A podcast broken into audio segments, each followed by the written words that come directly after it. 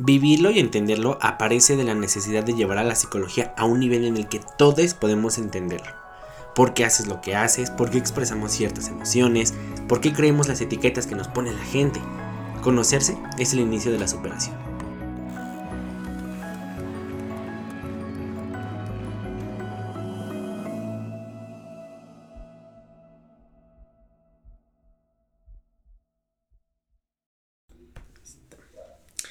Hola, bienvenidos, bienvenidas y bienvenides a este primer capítulo del podcast Vivirlo y Entenderlo. Y pues estoy muy contento el día de hoy porque tenemos eh, a una invitada muy especial.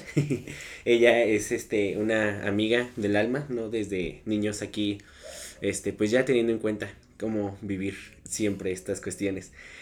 El día de hoy la invité porque queríamos, eh, le dije, oye, este, quiero invitarte porque quiero hablar sobre pues el tema de la familia, cómo es que pues tú tienes una percepción, ¿no? De, de a cabo con, con todo esto que pues tu vida, tus vivencias, entonces pues bienvenida Miguel. Muchas gracias por invitarme. Este, pues bueno, este, cuéntanos primero un poquito de ti, este, pues todo, a qué te dedicas, dónde, acá, como allá. ok, bueno, pues eh, yo soy Ana Laura, soy estudiante de la carrera de Ingeniería Química, ya en el último año, gracias a Dios. Em, ¿Qué más? Bueno, pues soy la integrante mayor de dos hermanas, tengo hermanas gemelas.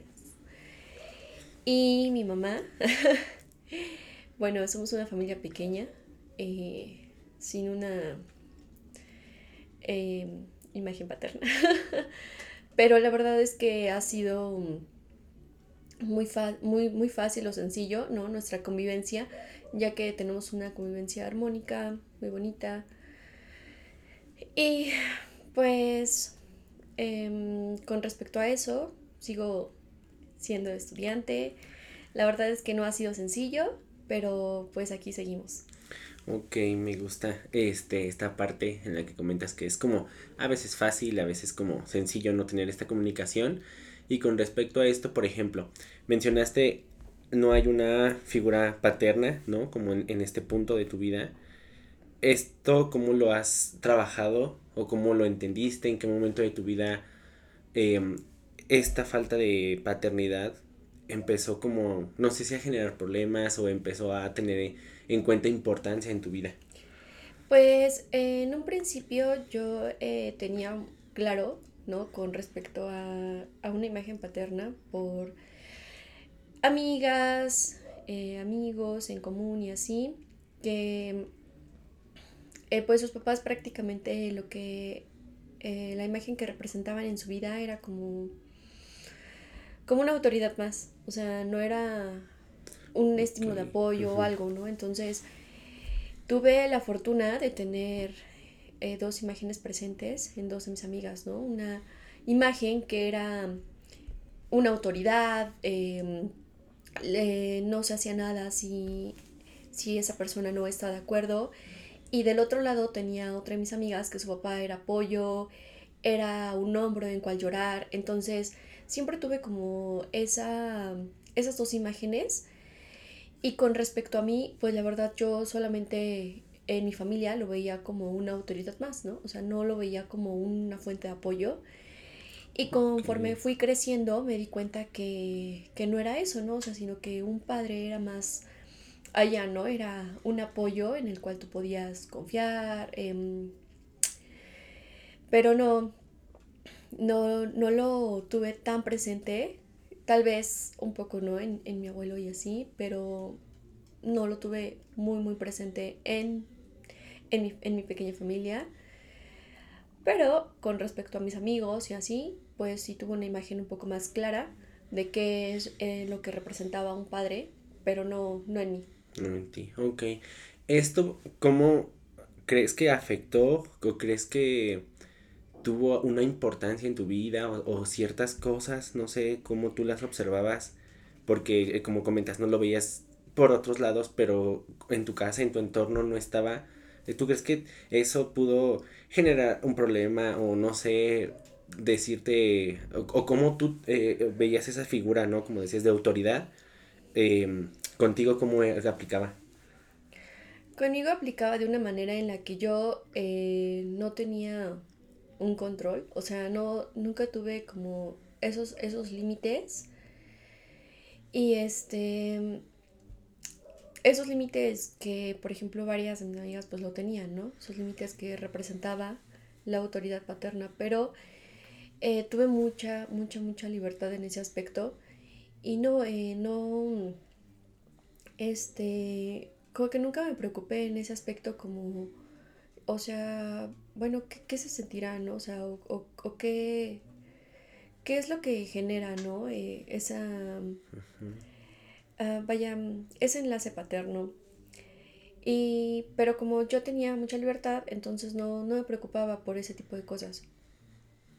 Ok. Ok, entonces crees que esta parte de no tener como una figura paterna te dio mucha libertad. Bastante. Bastante. ¿Y eso en tu vida cómo figuraba? O sea, tener tanta libertad a tan corta edad y no sé, límites, reglas en casa, ¿cómo se jugaba toda esta... Claro, bueno, la verdad es que al ser la, o sea, al ser la mayor en, de los hermanos, la verdad es que no... Eh, tú, te, tú te generas tu propio... Tu, tu propia autoridad, vaya, ¿no? Porque por ejemplo, tener una mamá que trabaja de sol a sombra y no tener nadie más en casa que más que tú, porque tú eres la mayor y tienes hasta cierto punto como una responsabilidad. Eh, lo único que te genera es crearte tú tus propias, tus propias reglas, ¿no? O sea, como qué está bien, qué está mal, pero lo vas viviendo, o sea, y lo vas aprendiendo conforme a tus vivencias. Realmente no, como no hay una figura o no hay nada que te ponga un límite, tú te los vas generando. Pero eso es a base de, eh, ¿cómo decirlo?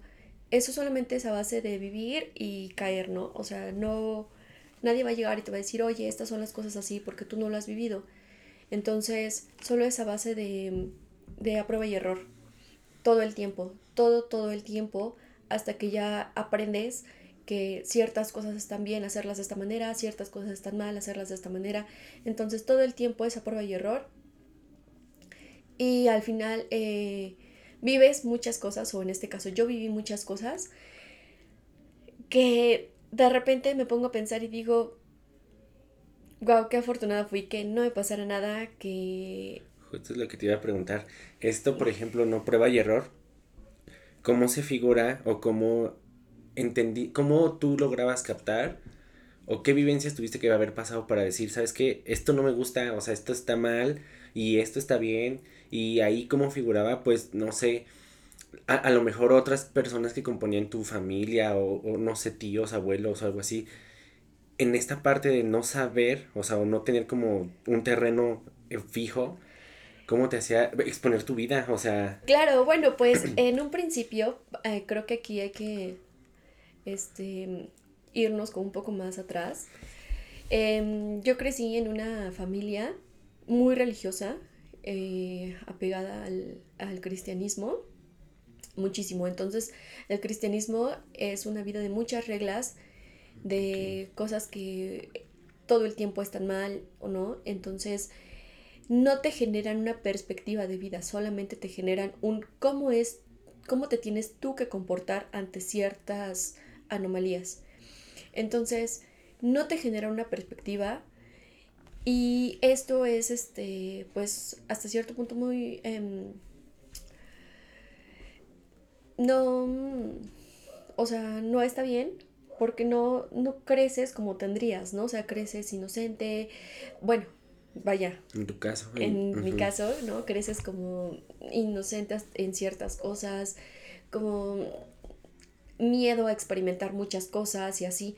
La verdad es que yo em, tuve también una gran fortuna de tener alrededor en, ese, en esos momentos de mi vida amigos que eran muy abiertos, muy abiertos con respecto a muchos temas, para la edad que tenían, eran muy, muy, muy desenvueltos, pero no en un mal ámbito, o sea, en un ámbito cultural, en un ámbito Em, eh, académico, en un ámbito en el que yo podía aprender pero no necesariamente en un ámbito maleado.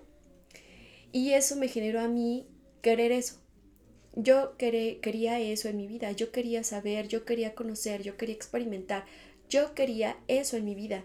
Porque yo las veía, yo decía, es que, wow, ¿no? Qué padre que su familia no está basada a base de muchas reglas, que, que, tengan la libertad de poder elegir, que tengan la libertad de poder escoger ciertas cosas que les gusta, que no, y no ir todos los domingos a, a un templo, ¿no? O sea, tenían la posibilidad de escoger y no era malo, era bueno. Entonces, eh, vivir bajo muchas reglas y bajo esas reglas que no me generaban a mí una visión, hizo querer desprenderme de ahí y generarme mis propias reglas. También esto conlleva a que al ser la mayor, no precisamente em, tienes las guías, ¿no? O sea, o quién te guía. Y menos en, en familias que no tienen o no tuvieron la posibilidad de estudiar. Ok. Por ejemplo, esto ser como la hija mayor, ¿no? Y he escuchado que aprendes solo, ¿no? O, sola en, en, tu caso. Y creo que eso, por ejemplo, con tus hermanas, que son gemelas, ¿cómo crees que ellas tengan, o sea, no sé si alguna vez has comentado con ellas o esta perspectiva también de ellas, cómo, cómo ellas viven lo que, o sea, la misma parte que tú, en la que tú tuviste que aprender a clasificar estas cosas, o sea, ellas cómo lo han hecho. Ellas lo han hecho a su manera. Eh, la verdad es que me ha costado mucho trabajo poder ser abierta en ese aspecto o ser tal vez una guía, ¿no? Porque me llegan como muchas, em, muchos pensamientos, ¿no? En algún momento como de, oye, es que tú cómo le vas a enseñar esto, como tú vas a llegar a decirle esto no está bien cuando tú lo hiciste.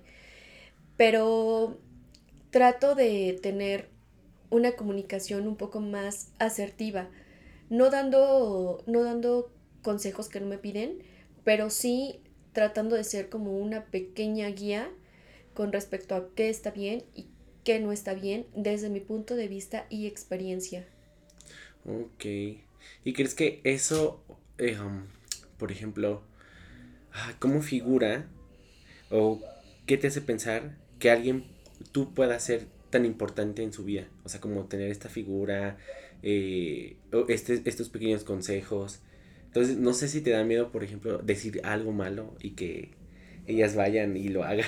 Claro, bueno, pues es que al final de cuentas ellas van a aprender a su modo, a su ritmo. Em, tienen que vivirlas, tienen que vivir ciertas cosas para aprender de ahí. La verdad es que en ese aspecto yo lo entiendo perfecto. Yo no voy a llegar y voy a, a imponerme, porque creo que lo que es un hermano mayor en la vida de los hermanos menores es eso, ¿no? Un apoyo no este, no una autoridad. No una autoridad. Sí. Ok, ok, ok. Y ahora que ya eres una persona, una, persona adulta, ¿cómo observas a, esa Diana, a esa, este, pues sí, esa chica adolescente, ¿no? Con, conociéndote y, y experimentando tanto. Si tú fueras ese adulto que hubieras necesitado en ese momento, ¿qué le hubieras dicho a esa Diana? O sea, ¿qué le hubieras platicado? ¿Qué le hubieras aconsejado? ¿Qué cosas? Claro, bueno, no sé, este, no, nunca me había puesto a pensar en ese, en ese aspecto, como qué le hubiera dicho, pero sí hubiera sido, sé libre, haz lo que te gusta, haz lo que tú quieres, vívelo con responsabilidad, toda, toda acción tiene una consecuencia, sí, pero no por eso te vas a limitar. No te limites. Vívelo, vívelo y aprende de tus errores. Creo que eso es lo mejor, o sea, uno de los mejores consejos que te pueden dar. Porque sí, es verdad, ¿no? O sea, no todas las familias, no todas las personas son educadas de la misma manera, ¿no? Cada quien tiene una educación muy distinta, pero sí es importante que entendamos que al ser nuestros, nuestros hijos, o sea, nuestros hijos o, de quien somos responsables, sea, hagan y sean lo que les gusta. Y la verdad es que yo pienso que el poder de darle la libertad de escoger a tu hijo, o sea, lo llenas de mucha seguridad. De mucha seguridad. No de miedo, sino de seguridad de que, ok, escojo lo que yo quiero, lo que me gusta, toda acción tiene una consecuencia, pero yo me tengo que hacer responsable de mis actos. Claro, y creo que más, a, a, veces creo que cuesta trabajo, ¿no? Porque muchos padres, ¿no? O como esta frase que dice, nadie nace sabiendo ser papá, ¿no? O mamá. Y justamente creo que cuando tú eres la, eh, la, la, la mayor, cuando eres como la primera, pues es el ensayo y el error, ¿no? O sea, creo que los papás aprenden de los mayores y es sí. cuando van y dicen, ya no es lo mismo o ya no tenemos que hacer esto porque sabemos que no es igual. Claro, en, en mi en mi familia, bueno, que somos, es mi pequeña familia, este, pasa algo muy chistoso. Yo siempre, desde que fui niña, fui muy independiente. Yo fui una persona muy, muy, muy independiente en todos los aspectos. Entonces mi mamá creció, bueno, tal vez aprendió con esa idea de que, ah, ok, o sea, Diana siempre fue muy independiente, las gemelas también lo tienen que ser, porque Diana aprendió sola y entonces las gemelas tienen que aprender sola. Entonces, ese ha sido un error muy grande porque, pues, mis hermanas no son así. O sea, mis hermanas sí necesitan una guía, sí necesitan a quien, quien tal vez no les diga cómo hacer las cosas, pero sí que les diga claro. qué está bien y qué no está bien. Y yo, eh, me pasó algo muy chistoso. Eh, desde que era niña siempre fui, siempre he sido muy analítica con respecto a todo siempre me he puesto a analizar muchas situaciones que me han ayudado mucho a saber o a entender qué está bien y qué no está bien. Desde niña siempre he sido así. Y, y eso me ayudó mucho, mucho a poder yo generar mi propio criterio y poderme generar una perspectiva de vida. Ok, cool. Esto, tu adulto de ahorita, ¿cómo observa cuando creces en esta familia que comentas, ¿no? O sea, que están muy apegadas al cristianismo, que hay muchas reglas, que hay muchos límites. ¿Cómo fuiste quitando o, lo, o, o, no sé cómo lo modificaste, cómo lo moldeaste de tu vida para que tú quisieras, o sea, tú sintieras esa libertad que veías afuera?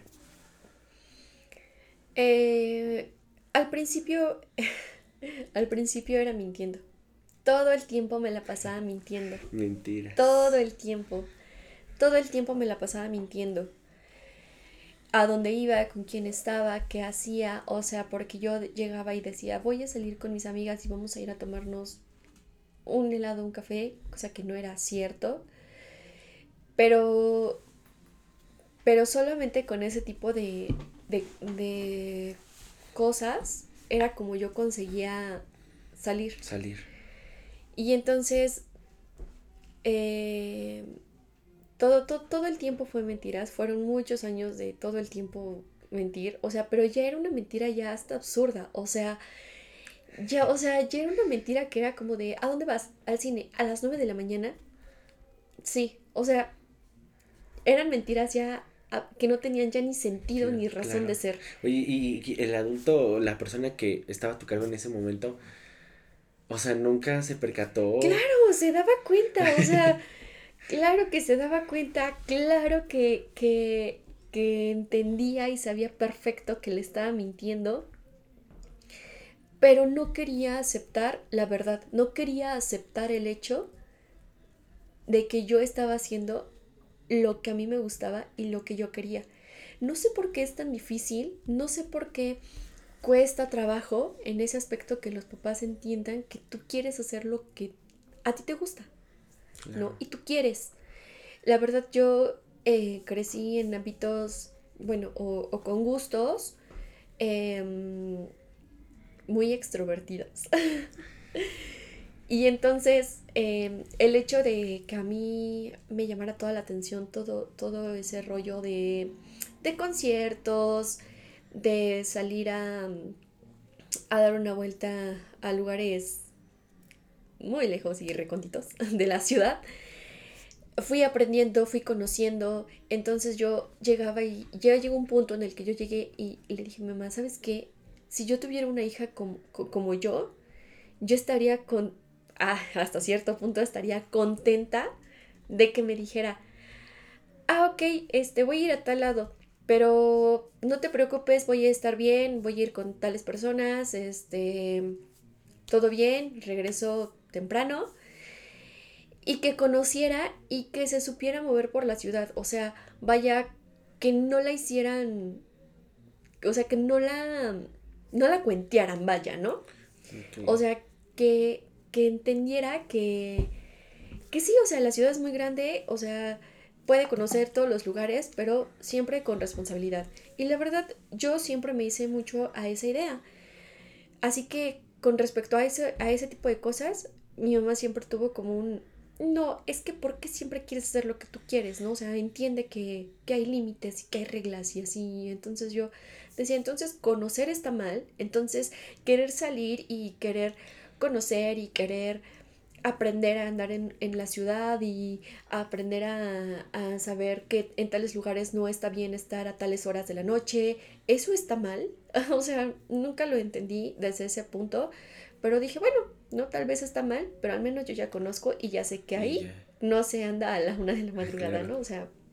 Claro, y creo que esto también llega, no, no sé, o sea, si llegue a afectar o cómo sea, pero creo que llega en, un punto en el que como los papás, no sé eh, si ponerle la palabra correcta, ¿no? Como muy cerrados o a lo mejor es eh, tener esta, esta perspectiva de miedo de algo va a suceder, ¿no? Que tanto cierran como al hijo o lo encapsulan que cuando te enfrentas al, al mundo real es difícil poder decir cómo se hacen las cosas.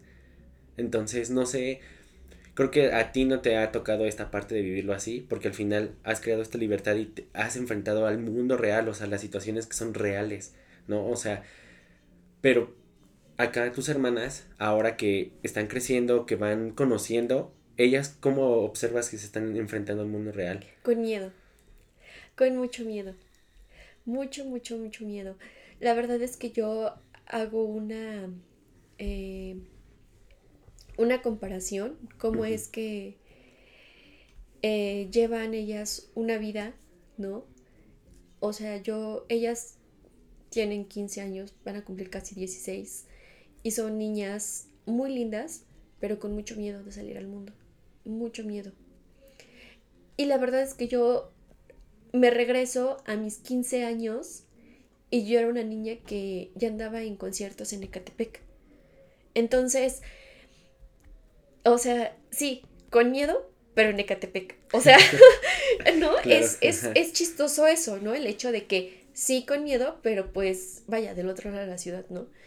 Y en este caso no, en este caso es con miedo, pero dentro de la casa. Dentro de la casa. Entonces, me, me preocupa como en ese aspecto el hecho de que eh, no, no han salido a experimentar, pero me pone contenta en el hecho de que no se han tenido que enfrentar a, situaciones o a, personas que pues no sé si inconsciente o conscientemente te generan o te causan, ¿no? Un daño. Y, y sí, o sea, sí me, preocupa un poco, pero también digo que, o sea, ellas lo van a vivir cuando lo tengan que vivir. Y espero que lo puedan afrontar de la mejor manera. Claro, porque creo que al final también esto que comentas, no tener miedo dentro de tu propia casa, es como qué está sucediendo o qué pasa, ¿no? Pero... Sí.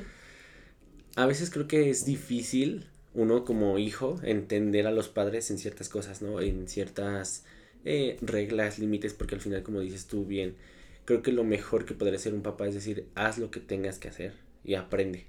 Claro, va a haber consecuencias, pero no creo que todos los papás están preparados para eso, ¿sabes? O sea, a lo mejor hay ciertas generaciones de papás y cierto el contexto del por qué cómo nacieron, cómo se desarrollaron, ¿no? Y más la Ciudad de México que es tan acelerada, o sea, tan movida, da hincapié que les digan los papás, pues no, o sea, no se permite. Y, y, por ejemplo, hoy en día, ¿no? Con tanta violencia y tanta cosa que a lo mejor el control no está dentro de nuestras manos, creo que los papás van mucho a, a, eso, ¿no? Pero creo que sí es importante saber que en cuestión la libertad también puede generar, no sé, contigo, ¿crees que puede generar un daño? ¿crees que pueda tener consecuencias muy graves? Eh, no. No porque creo que aquí hay algo muy importante, cómo tú lo vayas manejando. O sea, si tú lo manejas con responsabilidad y hasta cierto punto con criterio, ¿no? No tiene por qué haber esa desviación. O sea, no tiene por qué existir. Bueno, claro, ¿no? que hay, claro que hay. Pero si tú eres consciente de cómo llevas a cabo tu, tu vida, cómo manejas las situaciones, cómo actúas ante ciertas situaciones, no tendría por qué. No tendría por qué. Claro, hay situaciones que se nos salen de las manos, ¿no? Y, y que no esperamos, pero siempre, siempre, o sea, tenemos que tener en cuenta, primero, en dónde estamos parados, cómo resolver un problema, cómo afrontar las consecuencias, eso es importantísimo. Y creo que teniendo en claro eso, vaya, no tiene por qué, o no tendría por qué, por qué generar algo más allá.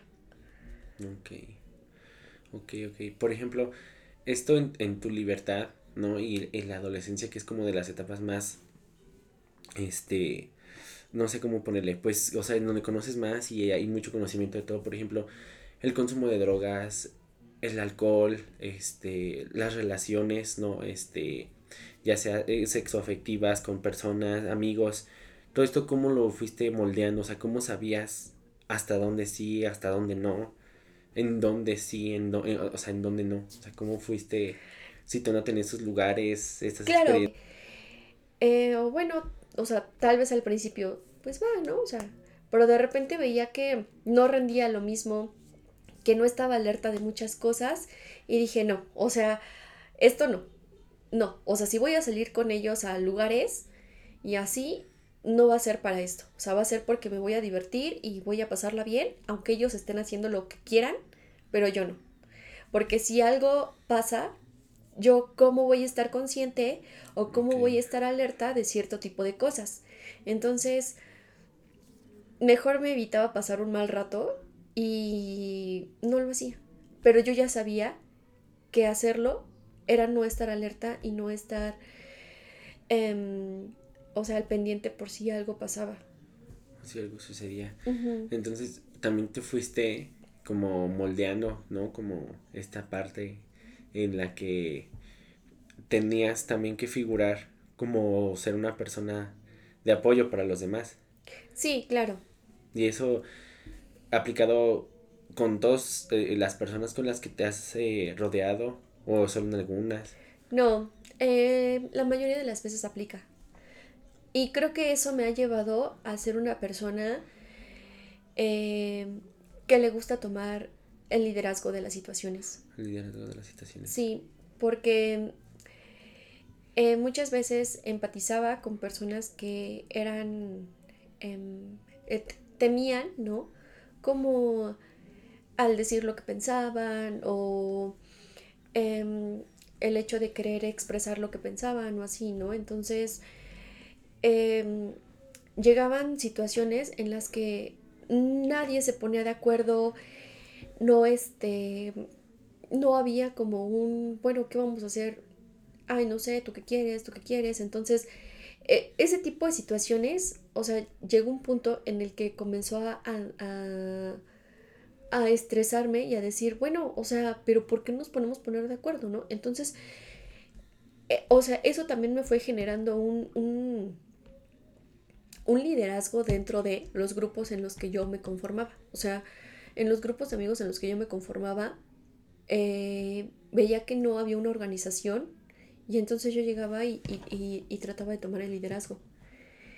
Muchas veces funcionaba, muchas veces no, pero siempre trataba de, vaya, no, no de tomar el control, pero sí como ser una guía. Y entonces decir, ah, ok, bueno, este, ¿qué les parece? O, o, qué les parece si proponemos esto y vemos qué hacemos. Y entonces el hecho de tú llegar y proponer y decir qué, qué posibilidades pueden haber, eh, genera que las personas empiecen a confiar mucho en ti y a decir, ah, él es inteligente o él sabe hacer cierto tipo de cosas, ¿no? Entonces, em, eso, eso, eso te ayuda mucho. a comprender ciertas cosas, claro. Sí. Entonces toda esta libertad que te, que te, se te dio, más bien que tuviste que vivir como a fuerza, ¿no? Por no tener como esta, esta figura de autoridad paterna y que tu mamá también todo el día trabajara. Entonces todo esto en, en conjunto te logró tener este perfil, esta personalidad, o sea, ser una persona que genera liderazgo, ¿no? Que está al pendiente de los demás. Ahora que tú ya eres adulta, ¿cuál es tu percepción de familia? O sea, de qué es una familia, este, qué necesita ser una familia. Claro, bueno, al ser una persona que vivió en una familia con escasa, escasas posibilidades para generarse una educación, creces con muchas imágenes, te rodeas de muchas imágenes y de muchas vidas, bueno, no de muchas vidas, pero sí de ciertas imágenes y patrones que tú no quieres vivir, de verdad. Porque, por, o por ejemplo, ¿no? La, la familia en la que me desarrollé, hasta cierto, o sea, hasta cierto punto la violencia que se generaba dentro de era muy fuerte, muy, muy fuerte en todos los aspectos. Y entonces yo me fui generando mi propia perspectiva de familia, de lo que no quería dentro de una familia, de cómo quería que fuera mi familia. Afortunadamente me rodeé de personas que en este caso, o sea, más que mis amigos son mis hermanos, me generé una idea, qué es lo que quiero, cómo lo quiero llevar, cómo quiero que mi relación em, con, la que, con la persona con la que voy a compartir un espacio, cómo quiero que sea. O sea, quiero que sea con peleas, quiero que sea con gritos. No, claro que no. Creo que eso es lo menos que debe de haber en una relación cuando hay comunicación y confianza. Lo que yo quiero en una relación es que haya compañerismo, haya apoyo y sea eso, ¿no? Una relación de dos personas que están compartiendo el mismo espacio. Claro. Siempre y cuando respetando la vida de cada uno. Eso es muy importante, pero realmente lo que me generó llevar toda esta idea es todo lo que no quiero de lo que viví. De lo que viviste con tu familia. Con mi familia. Ok, entonces, a veces, o tú qué opinas, ¿crees que para muchas personas puede ser difícil como romper esos esquemas? Porque si nos damos cuenta, muchas personas siguen patrones, ¿no? Como familiares. Repiten. Entonces, tú dijiste, no quiero. Entonces, ¿tú consideras que es difícil, es fácil hacerlo? ¿Cómo lo ves? No, es difícil, es difícil. Realmente es valiente la persona que se atreve a decir, yo no quiero eso, porque muchas veces está de por medio la familia, el que van a decir, qué piensan los demás, y, y muchas veces es el que van a decir. Y entonces se enfrascan en el qué van a decir, qué van a pensar de mí, no soy buena hija, no soy esto, no soy lo demás. Pero creo que es muy valiente el poder decidir, escoger qué es lo que tú quieres a pesar de no haber tenido un muy buen patrón. Claro, porque, ay, o sea, sí, afortunado o desafortunadamente, creo que cuando creces, ¿no? Y entonces conoces de muchas personas, muchas experiencias, ahí es donde tú te empiezas a cuestionarte y a generar estas preguntas de sí, no, qué quiero, cómo lo quiero, ¿no? Entonces empieza, no sé, o sea, creo que es como un debate contigo, o sea, como una, un duelo contra ti mismo, ¿no? O sea, porque claro, es como, como bien mencionas, ¿qué va a decir mi mamá o mi papá si no quiero tener hijos o si no me quiero casar, ¿no? O qué va a decir mi mamá o mi papá si me quiero ir de aquí o si yo quiero vivir solo, ¿no? o qué les voy a decir si yo me quiero casar, o sea, siempre es como una pregunta que creo eh, sí cuesta trabajo, ¿no? Darle como una respuesta y más porque algunas, o, o no sé, o sea, muchas familias a lo mejor y te dicen no y otras te van a decir que sí. Entonces, creo que desde ahí empieza esta situación en la que pues también uno empieza a tomar decisiones y es lo que dices, o sea, gracias a que tú tuviste como toda esta experiencia, tan llena de libertad, el día de hoy puedes decir qué es lo que quieres. Sí, sí, 100%, pero fue una libertad como más generada a la fuerza. Claro. Sí, em, la verdad no es, no me siento mal por eso. La verdad me siento orgullosa porque me generé mi propia perspectiva de qué es lo que quiero.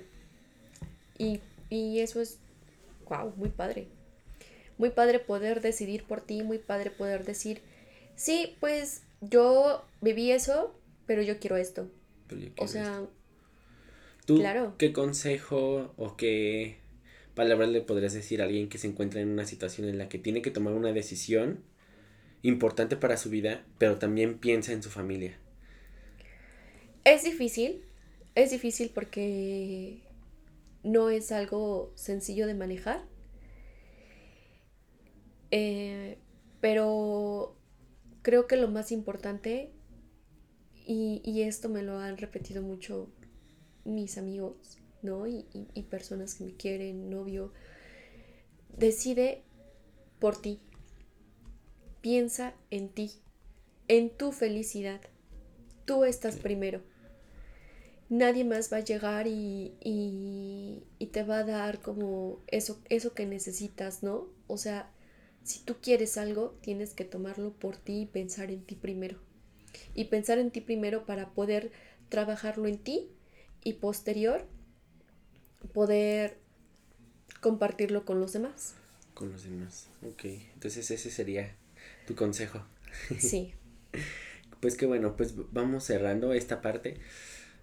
a base de cuando eh, tu adolescencia, ¿no? Y esta eh, tu adultez temprana empiezan a, a ya tener como más responsabilidad.